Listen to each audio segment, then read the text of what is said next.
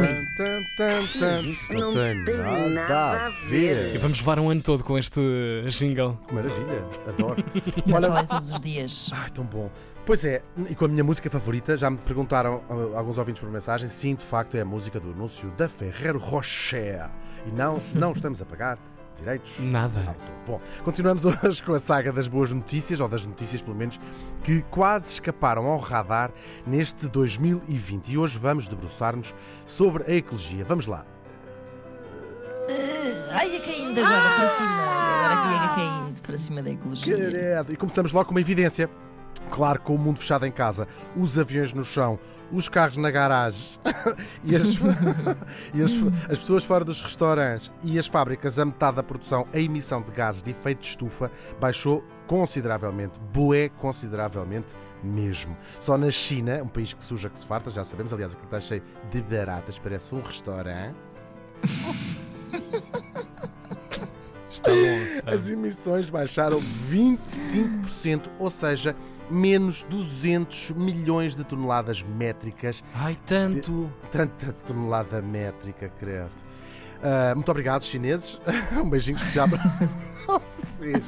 Também, também a Agência Espacial Europeia notou um decréscimo importante da emissão de óxido nitroso. Isto é um gás de efeito de estufa e perigoso, mas que usado para recreação é, lembro, o gás hilariante. É um gás que faz rir, anima muito as vossas festas. Aconselho. Isto ba- baixou em várias zonas da Europa, por exemplo, a Itália, que teve, como se sabe, um, um forte ah, lockdown. Como é que se chama? Ah, recolhimento obrigatório. É assim? Uhum, sim, sim. Obrigado. Na Índia, que é outro grande poluidor, ah, Índia, há certas cidades do norte onde voltou a ver-se os Himalaias pela primeira vez Uau. em décadas e sem droga, imaginem. Também os Estados, também os, também os Estados Unidos baixaram as suas emissões em cerca de 50%. Esta redução na poluição estima-se pode ter salvado cerca de 77 mil vidas. E isto é eh, basicamente a poluição dos, dos automóveis e das, dos eh, aviões, etc. Claro que os cientistas não estão muito animados com estas notícias. Primeiro, porque o assunto das alterações climáticas praticamente desapareceu do mapa e da comunicação social e até da conversa política. E depois, Pois. porque eles acham, e se calhar bem, que mal isto passe, a recuperação económica vai passar quase de certeza por aumentar, retomar ou se não aumentar a produção destas coisas todas. Ainda assim, o aumento da qualidade do ar, de que acabei de falar, e também da água, teve um impacto gigante na vida selvagem. Isto é quase comovente. Com as frotas de pesca paradas, os peixes passaram-se e eh, era comum, eh, em algumas zonas, ver salmões ou tainhas relaxadamente, finalmente, a fumar um cigarro e a voltar aqueles bons momentos à volta de uma lareira, eles fazem umas lareiras debaixo d'água a queimar, a A assar. contar histórias no meu tempo. Exatamente, quando, antes da pesca exaustiva, não é? Assando marshmallows, enfim, um amor. Ah, é verdade também que a população de animais selvagens em reservas aumentou e foram vistas até ah, ah, mais próximos dos humanos, porque estavam fechados em casa, mas, por outro lado, aquelas. Ah, e uma coisa muito interessante: o canto dos pássaros baixou de volume. Porquê? Porque os pássaros não tinham necessidade de se sobrepor A poluição à, sonora. à poluição sonora. Claro. Isto é incrível. Uh, isto, sobretudo em Inglaterra, eles adoram pássaros. Como é que aquela gente não é boa da cabeça? Mas adoram observar pássaros e não sei o quê. E então eles notaram uh, isto. Mas depois há histórias que são incríveis, mas que são mentira, como o regresso dos alces a Paris. Toda a gente viu essas montagens, ou os cisnes Exato. e os golfinhos em, Em Veneza. mas Uhum. olha, sempre deu para a gente rir. O outro lado da medalha.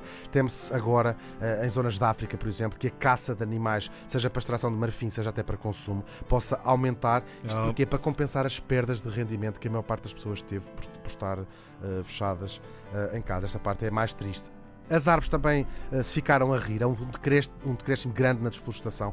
Na Amazónia, por exemplo, foi até 50%. Esperem lá, até Bolsonaro poder voltar a fazer aquilo que vinha fazendo. Junta-se também a queda de 2% na extração de combustíveis fósseis. Parece só 2%. Isto só em perdas são 14 trilhões de dólares para as petrolíferas. Coitados Todas. Ai, Tão novas. imensa Tão novas. Também a redução entre 7 e 17% eh, por cento das emissões, especificamente de CO2, quando eu falei ao, ao primeiro são todos os gases de efeito de estufa. Isto não deixa de ser boas notícias, ainda que há clara cautela dos ambientalistas, mas é um bom exemplo do que poderá diminuir no futuro. Por começar, por exemplo, a andar de bicicleta, que foi uma coisa que aumentou bastante, Uhum. fazer coisas com- como o nosso próprio pão, também outra realidade desta pandemia. Comprar mais Uhum. localmente, sabe? Aconteceu muito a pequenos agricultores que começaram a vender online, mas muito localmente, Claro. o que, claro, eh, eh, acaba com eh, os transportes, sobretudo marítimos, de transportar coisas de uns continentes para os outros, que é absolutamente absurdo, percebemos isso agora. Também há outros exemplos do que não fazer. Imaginem que aumentou o lixo numa altura em que estávamos todos em casa e quase exclusivamente Pois. por causa das máscaras descartáveis. Isto é bastante triste. Será Pois que é. é mesmo pois é. triste? Sim. Será que vamos aprender alguma coisa com as lições deste ano tão particular? Como disse o académico Alan Dunes, a luz viaja mais rápida que o som e é por isso que algumas pessoas parecem brilhantes até as ouvirmos falar. Mas isso já não tem nada a ver? Uau. Ai, Ou se- sério, Ou essas será que- citações. Ou será que tem? Ou será que tem? Só pode ter. Obrigado. Mas isso não tem nada a ver.